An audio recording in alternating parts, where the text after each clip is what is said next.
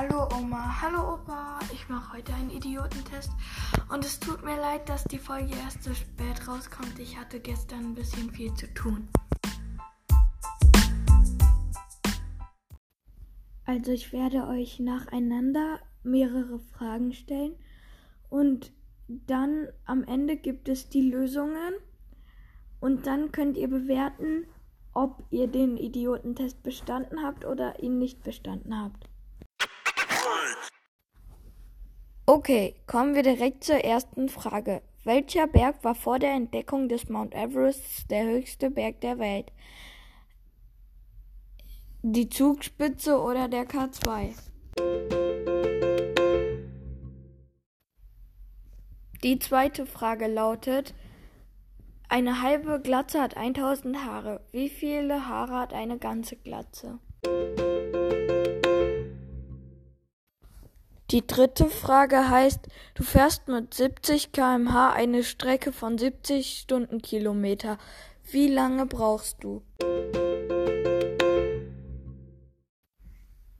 Die vierte Frage ist, heißt es 8 plus 6 gleich 12 oder heißt es 8 plus 6 ist 12?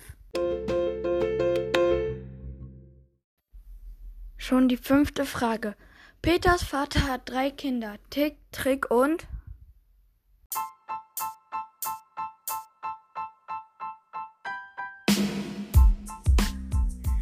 Okay, jetzt kommen die Lösungen und danach gehen wir zu einer Rätselgeschichte. Aber wenn ihr die, den Idiotentest noch nicht gemacht habt, dann bitte hier stoppen.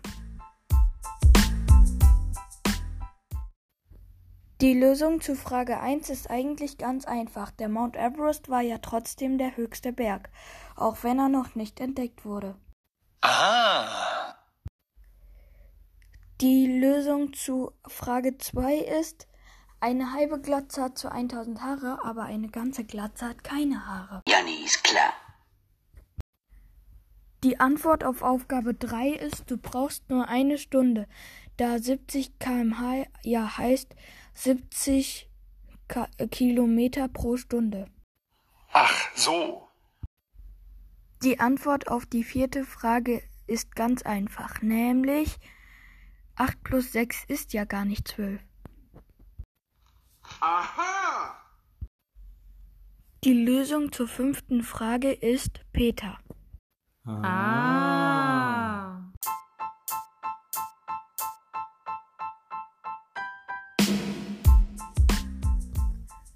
Okay, jetzt die Rätselgeschichte. Ich hoffe, ihr habt beim Idiotentest gut abgeschnitten. Okay, macht euch bereit. Diese Rätselfrage ist sehr lang. Okay. Herr Doktor, Herr Doktor, der Munsch ist weg. Ohne anzuklopfen, stürzte Marie völlig aufgelöst zur Tür herein. Was? Frederik fuhr aus seinem Sessel hoch und sah sein Hausmädchen unglaublich an.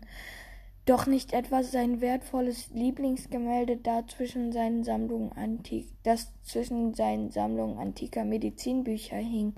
Alarmiert eilte er die, eilte er die, die liebevoll restaurierte Holztreppe der Villa hinunter durch den Empfangssaal in die Bibliothek. Tatsächlich, das Bild war weg. Nur ein heller Schemen an der Wand zeugte davon, dass es noch vor kurzem hier gehangen hatte.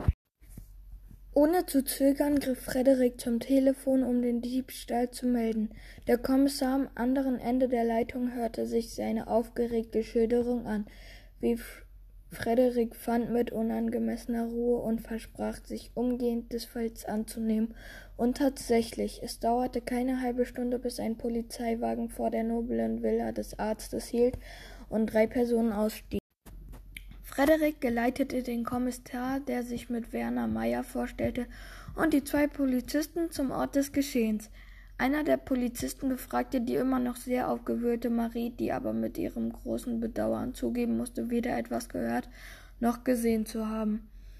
Der andere Beamte notierte derweil Frederiks Angaben zu dem Bild und wo dieser während des Diebstahls gewesen war. Im, Ar im Arbeitszimmer Krankenakten wälzen. Währenddessen untersuchte Kommissar Meyer die Wand, an der das Bild gehangen hat. Danach nahm er den Boden, sämtliche Fenster im Raum und natürlich auch die Tür gründlich unter die Lupe. Doch vergebens. Mit einem bedauernden Schulterzucken teilte er Frederik schließlich mit, dass er nichts Verdächtiges habe finden können. Er werde aber im Revier weitere Ermittlungen anstellen und sich melden, sobald es etwas Neues gebe. Damit verabschiedete er sich höflich und verließ mit, sein, mit den beiden Polizisten im Schlepptau die Villa. Es war gegen Mittag, als zwei Tage später Frederiks Telefon klingelte. Das musste der Kommissar Meyer sein. Aufgeregt eilte er zum Telefon. Am anderen Ende der Leitung meldete sich doch jedoch statt des tiefen Basses des Kommissars eine raue, seltsame, verstellte Stimme. Frederik fuhr unwillkürlich zusammen, als der Fremde mit hämischem Unterton mitteilte, er habe sein Lieblingsgemälde. Wenn Sie das gute Stück jemals wiedersehen möchten, dann seien Sie heute Nacht im Stadtpark der Statue des toten Engels, krächzte der Entführer.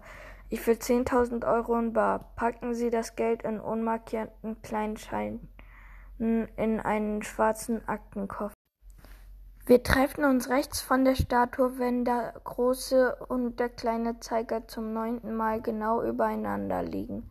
Und zwar ab jetzt. Ohne ein weiteres Wort legte der Fremde auf, und Frederik hörte nur noch ein monotones Tuten, während er unglaublich auf den Hörer in seiner Hand starrte. Er sah auf die Uhr, zwölf Uhr fünf. Sein Kopf ratterte. Um wie viel Uhr genau sollte er an der Statue das sein Geld übergeben?